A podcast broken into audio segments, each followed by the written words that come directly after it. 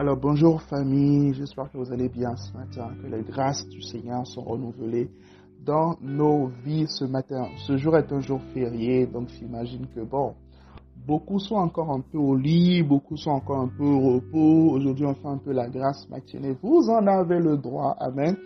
On en a le droit, mais dans le même temps, il ne faut pas oublier la parole. Alors ce matin, nous allons manger la parole, amen.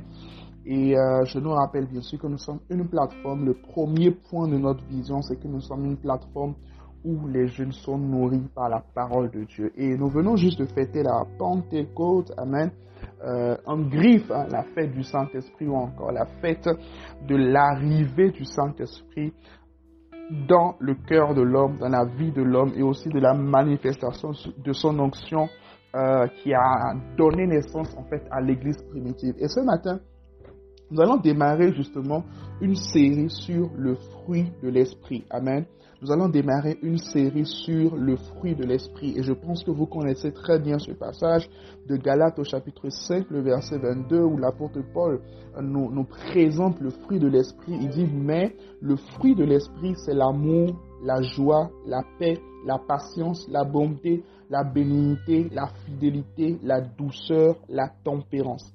Amen. Le fruit de l'esprit, c'est l'amour, la joie, la paix, la patience, la bonté, la bénignité, la fidélité, la douceur, la tempérance. Amen. Et la première tranche justement du fruit de l'esprit que nous allons voir ce matin, c'est l'amour. Amen. C'est l'amour. Et l'amour, le mot grec qui est utilisé là pour amour, c'est le mot agapé. Amen. Le mot agapé il s'agit ici d'un amour inconditionnel. Il ne s'agit pas d'un amour en mode je t'aime parce que tu me fais ceci, euh, je t'aime parce que tu me fais du bien, je t'aime parce que tu me sers, je t'aime parce que je t'aime parce que l'amour agapé n'a pas de parce que. Amen. C'est cet amour de Dieu qui ne varie pas, cet amour invariable, quelles que soient les offenses, quelles que soient euh, les choses que nous faisons. D'ailleurs, quels que soient nos péchés, quelles que soient les choses que nous faisons, Dieu n'arrête pas de nous aimer. Son amour ne varie pas. Amen.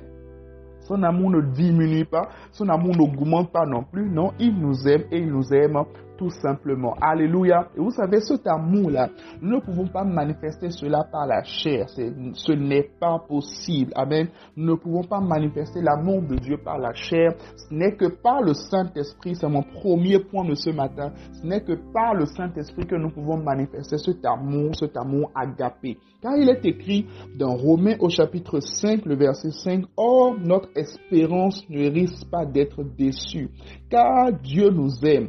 Il nous a donné son Saint-Esprit qui a rempli nos cœurs de son amour. Alléluia. Il nous a donné son Saint-Esprit qui a rempli nos cœurs. Le Saint-Esprit de Dieu a rempli nos cœurs de son amour. Amen, amen. Donc, quiconque a reçu Jésus dans sa vie, quiconque en fait est né de nouveau, le Saint-Esprit a rempli déjà ton cœur de l'amour. Amen. C'est pas moi qui le dis, c'est la parole de Dieu qui le dit. Le Saint-Esprit a déjà, il dit, il nous a donné son Saint-Esprit qui a rempli nos cœurs de son amour. De quel amour? De l'amour de Dieu. Amen. Donc, qu'est-ce que tu dois faire? Tu dois juste demander, d'accord, que l'amour de Dieu qui est déjà dans ton cœur soit manifesté. Quelqu'un dit un bon Amen ce matin. Deuxième point par rapport à l'amour, que nous allons voir ce matin, c'est qu'en marchant dans l'amour, ok, nous marchons comme Christ. Amen. En marchant dans l'amour, nous marchons comme Christ. Et c'est là dans Éphésiens chapitre 5,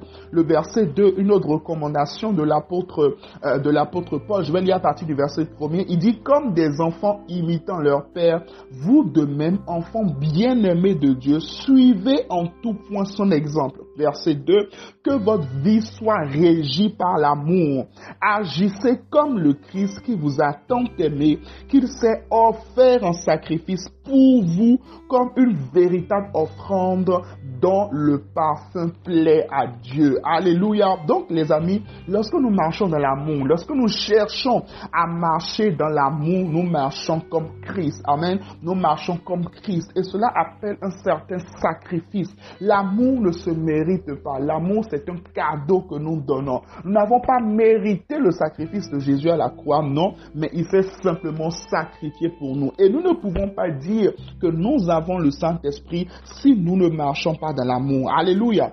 Et l'une des, des caractéristiques de l'église primitive, par exemple, c'est que dans l'église primitive, les gens étaient capables de vendre leurs biens, de vendre ce qui leur était cher, de vendre les choses qui leur appartenaient juste pour le bien de leur prochain. Amen. Donc l'amour donne. Lorsque vous lisez 1 Corinthiens 13, vous avez toutes les caractéristiques de l'amour. Maintenant, j'aimerais finir avec Colossiens au chapitre 3. Alléluia. J'aimerais finir avec Colossiens au chapitre 3. On va lire très très rapidement à partir du verset 12. Alléluia. Parce que l'amour doit régir nos rapports fraternels. C'est mon troisième point. Premier point ce matin, l'amour nous vient du Saint-Esprit. Deuxième point ce matin, en marchant dans l'amour, nous marchons comme Christ. Et troisième point ce matin, l'amour doit régir nos rapports fraternels. Amen. L'amour doit régir nos rapports entre frères. L'amour doit régir nos rapports entre sœurs. La Bible dit ceci, ainsi donc, puisque vous avez été choisis par Dieu pour lui appartenir et qu'il vous aime, ayez en vous un cœur plein de tendre compassion. C'est là ce qui convient à des hommes que Dieu a mis, à part. Revêtez-vous de bienveillance et d'humilité. Ayez bon caractère. Faites preuve de patience. Amen. 1 Corinthiens 13 nous le dit. L'amour est patient. Alléluia. Faites preuve de patience. Si vous trouvez de quoi critiquer votre frère, supportez-vous. Supportez-vous les uns les autres. Si vous avez quelque chose à reprocher à un autre, soyez toujours prêt à vous pardonner vos torts aussi généreusement que le Christ vous a pardonné. Pourquoi? Parce que l'amour pardonne. Amen. Verset 14. Mais par-dessus tout cela, mettez la ceinture de l'amour, car l'amour liera ses vertus parfaitement ensemble et rendra votre communion indissoluble. Alléluia, c'est-à-dire l'amour nous permettra de rester ensemble. L'amour nous permettra de marcher ensemble malgré nos imperfections. Alléluia. L'amour nous permettra de pouvoir avoir des relations qui, qui, qui, sont dans la durée. Amen. De bonnes relations qui sont dans la durée. Et je veux prier ce matin que l'amour que le Saint-Esprit a répandu déjà dans nos cœurs puisse être manifesté aujourd'hui au nom de Jésus. Que là où il y avait l'amertume, là où il y avait le rejet, là où il y avait les ressentiments, les manques de pardon, le manque de patience, le manque de bénignité, le manque de, de, de patience envers l'autre, le manque de pardon envers l'autre, qu'aujourd'hui l'amour de Dieu puisse combler tout cela dans le nom de Jésus. Donc, première tranche du fruit de l'esprit que nous devons manifester, que nous devons soupirer à manifester aujourd'hui, c'est l'amour. Et nous écrivons tous ensemble aujourd'hui, je marche dans l'amour. Amen. Je marche dans l'amour. Écrivons-le ensemble, je marche dans l'amour. Amen.